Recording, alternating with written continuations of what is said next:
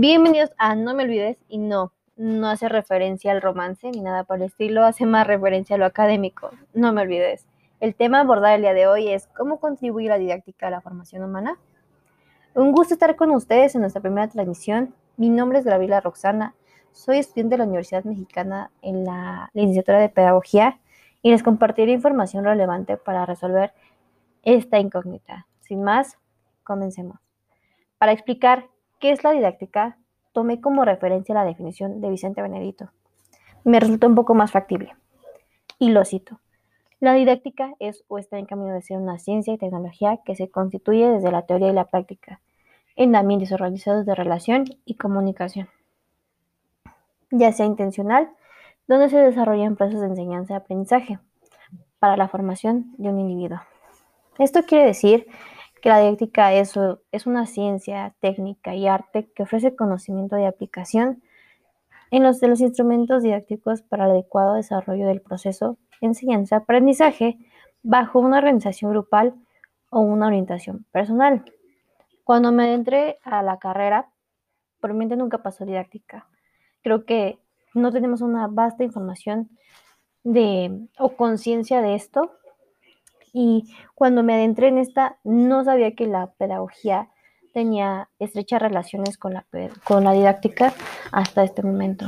Y partiendo de este punto, como su mayoría sabe que parte del objetivo de la educación es el pleno desarrollo de la personalidad del estudiante, lo que quiere decir que debe promover la información integral de todas las dimensiones y capacidades que forman parte de la personalidad humana, que sería parte de la formación de, al relacionarse con el desarrollo de actividades, de valores, de que impactan el crecimiento personal y social de un individuo.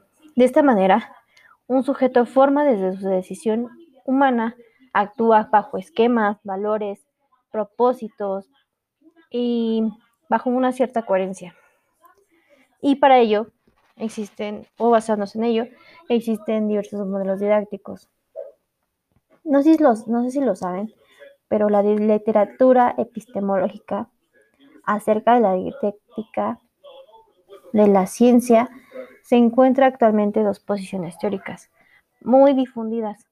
Considerar la didáctica como una rama de la disciplina, generalmente relacionada con la pedagogía, la psicología y las ciencias naturales, o hablar de ella como un campo interdisciplinario de la aplicación. Existen dos modelos conceptuales de didáctica de las ciencias que, mencionan, que mencionaré más adelante. De hecho, eh, consulté información en el libro de Pensar Didáctica del autor Ángel Díaz Barriga. En el autor cuyo nombre es La investigación en el campo de la didáctica Modelos históricos, menciona que la didáctica ha venido teorizando sobre los problemas vinculados con lo educativo, la formación y la enseñanza. Hoy nos encontramos ante una gran diversidad de métodos en correspondencia con los avances y la ciencia junto a la didáctica. Con base a la evolución y el conocimiento de la investigación, el autor hace un recorrido histórico sobre los avances de la historia hasta el momento. Em, tomando como esto como base, encontré que la didáctica dentro de su evaluación se, se desenvuelve en cinco etapas. Pero para comprender un poco más de esto, quiero explicar que la psico pedagogía, porque es un término que voy a estar ocupando constantemente, es una disciplina que estudia a las personas y su comportamiento en situaciones de enseñanza-aprendizaje. Y también epistemología, que es la rama de la filosofía que estudia el conocimiento científico, su naturaleza, posibilidades, alcance y funcionamientos. Y bueno, dando paso a las cinco etapas, la primera es a disciplinar que abarca desde 1880 a 1955. Dentro de los referentes epistemológicos variados está el positivismo lógico, que es una propuesta de la epistemología. En los referentes psicopedagógicos está la pedagogía activa y esta etapa no cuenta con investigación empírica. La segunda es la, etapa tecnológica que abarca de 1955 a 1970. Dentro del referente epistemológico está el positivismo lógico, dentro del referente psicopedagógico está el neoconductismo, teoría de la instrucción de Brunner. Esta etapa cuenta con una investigación evaluativa cuantitativa, pero no hay investigación básica. Para quienes no sepan qué es cuantitativa, es cantidad. Cualitativa son cualidades. Eh, la tercera etapa es la prodisciplinar, que abarca desde 1970 a 1980. En esta, Kuhn se cita que casi no tiene referencia epistemológica.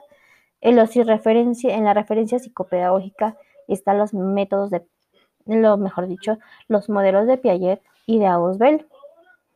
Esta etapa cuenta con una investigación cuantitativa y cualitativa centrada en el aprendizaje. Em, en mi carrera, como ya lo he mencionado con anterioridad, tengo pedagogía y, mejor dicho, estudio pedagogía y las teorías de Piaget y de Ausubel son relevantes. Espero en algún momento comentarlas más a profundidad. Como cuarta etapa de la evolución está la etapa emergente desde 1980 a 1990. Dentro de los referentes epistemológicos variados está la epistemología postuquiana. En los referentes psicopedagógicos está el modelo cognitivo y constructivista. Esta, esta etapa es mayormente cualitativa, la investigación sobre enseñanza, aprendizaje y contenidos. La quinta y última etapa que mencionaba es la etapa de consolidación desde 1990. Dentro de los referentes epistemológicos variados está la epistemología actual y la epistemología escolar. En los referentes psicopedagógicos están los modelos constructivistas. Esta, etapa cuenta con una empírica mm, investigación casi exclusivamente cualitativa para, para aquellos paradigmas metodológicos constructivistas. Es muy interesante este impacto porque dependiendo del contexto fue la evolución de este tipo de didáctica. Mm, y llegamos a la actualidad donde se utiliza mucho más las TICs por nuestro contexto, las herramientas con las que contamos, Ejemplo mm, de la didáctica actual, de, uso de didáctica actual, sean las pizarras digitales, las aulas de innovación didáctica, la aula informática, el uso de las TICs, no vamos muy lejos, las redes sociales.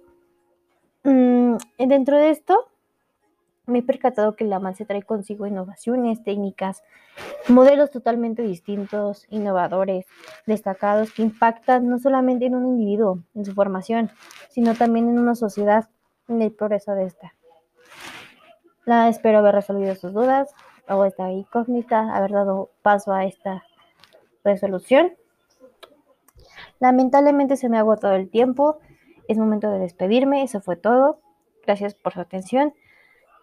Y esperando que les haya gustado el contenido, me despido. Recuerden beber agua y comer frutas y verduras. Hasta la próxima. Me despido de ustedes.